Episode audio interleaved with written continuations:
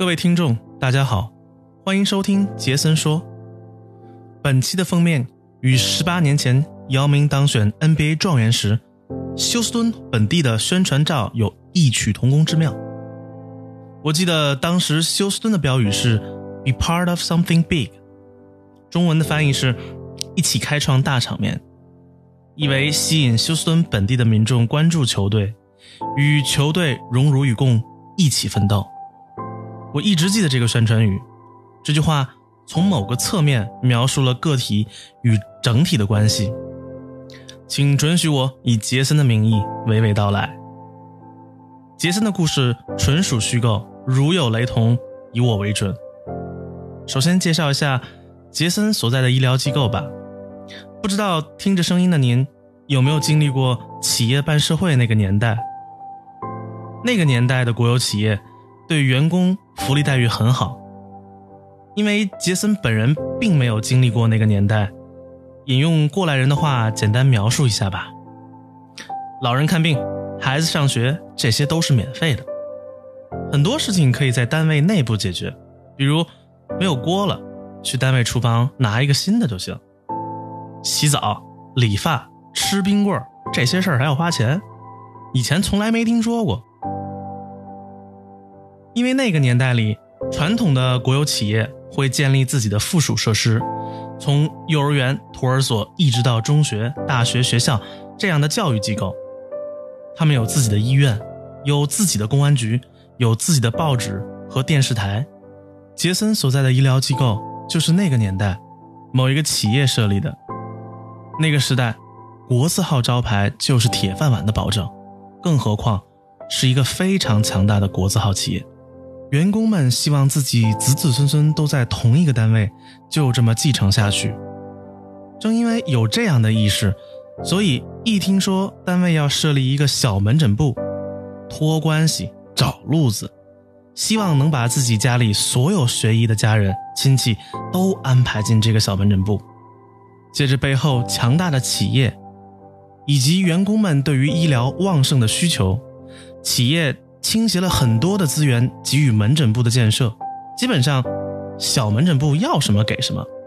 抽血可以设立检验科，拍片可以进设备设立放射科，有住院需求可以批房子设病房。就这样，小门诊部从最开始的只能开药、看看感冒发烧，到后来有了自己的病房，专科分科也是走上了专业的道路。发展势头这么猛的小门诊部，一下子吸引了许多员工的注意，于是更多的医学亲戚进入这个小诊所，逐步发展出内科、外科、妇科和儿科。最终，很多员工的孩子都是出生在企业自己的医院里，也算是满足了领导对于员工的承诺。那个时候，小诊所的住院量很大，患者络绎不绝。生孩子住院一分钱不花不说，出院的时候还能带着新的锅碗瓢盆一起回家。但是这样的时代很快就过去了，企业把很多不相关的设施都切割了，幼儿园、学校、医院等等都独立了出来，自负盈亏。我们的主角杰森就是在这样一个时间点入职了这个医院。说来杰森也是很幸运，因为。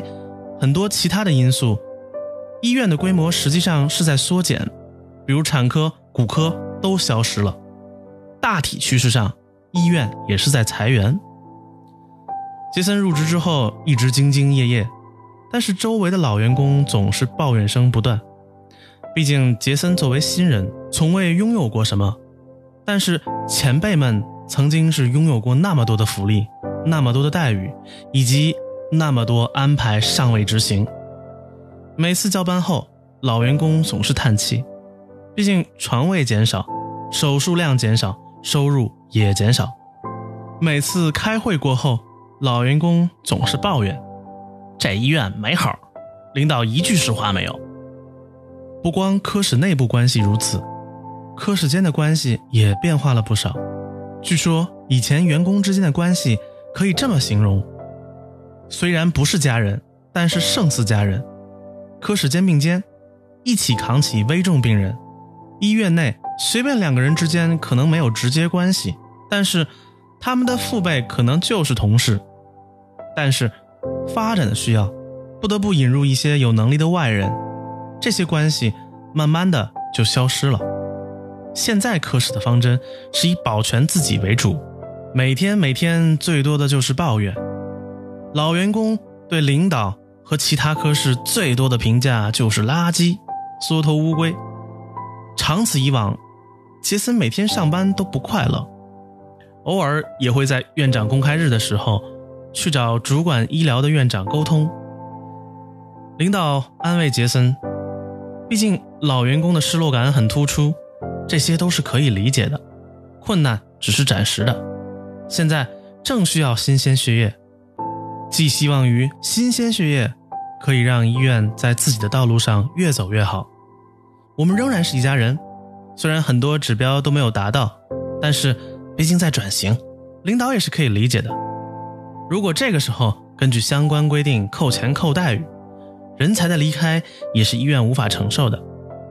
于是慢慢的。杰森便接受了这种情况，但是杰森没有发现的是，这种积怨越来越深，最后竟然发展成了要换领导班子的势头。院领导和中层之间的隔阂越来越多，有的主任根本不来参加中层会议。现在衙门领导根本不管底下人死活，没辙，就这么混吧。老员工如是抱怨道。最终，经过五年的消耗战。本着换一波人最差不过这样了吧的态度，不负各位科主任的众望，领导班子换届选举，为更快的扭亏为盈，部分科室交由私立机构托管，其中就包含杰森所在的外科。托管机构重新和员工签约，全员合同制，合同上的年薪是很可观的，大家都很高兴，很快就签了合同。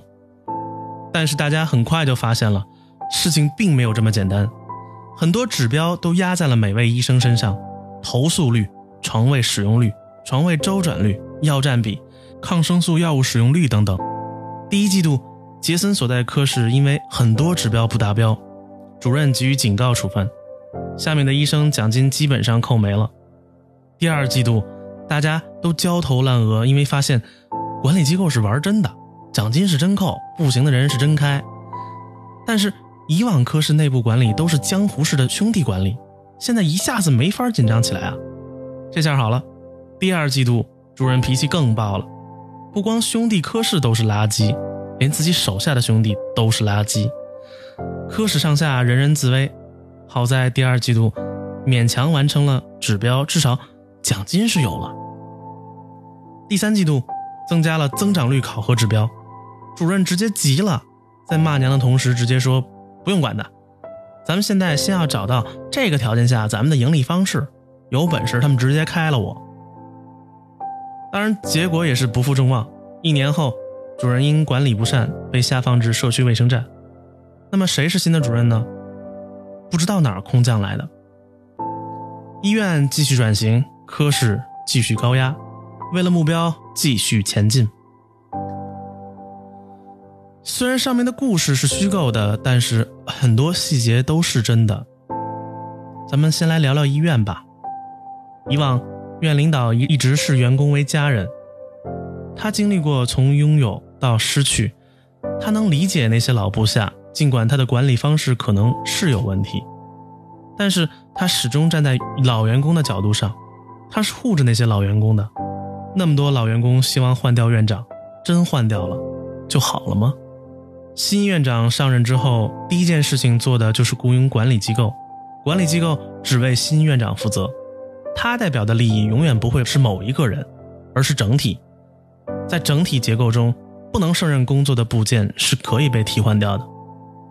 再来说说老员工，曾经拥有，在改革浪潮中失去了很多，于是不看好自己的单位，埋怨周围的人都是垃圾。这里顺着老员工的说法。周围每一个人都是垃圾，那什么地方垃圾最多呢？垃圾堆。反过来说，垃圾堆里有什么呢？垃圾。那细思极恐的事情就出现了：老员工是什么？不放鸡汤，聊聊我的想法。社会心理学理论中有一个角色理论，大概说的是，我们实际上是在扮演某种关系中的角色，也就是按照个人或者他人的期望采取实际的行动。什么是角色？比如众所周知，杰森是一名医生，以医生的角色出发，在上手术台之前，杰森要做好万全的准备，患者状况、手术方案准备、器械准备。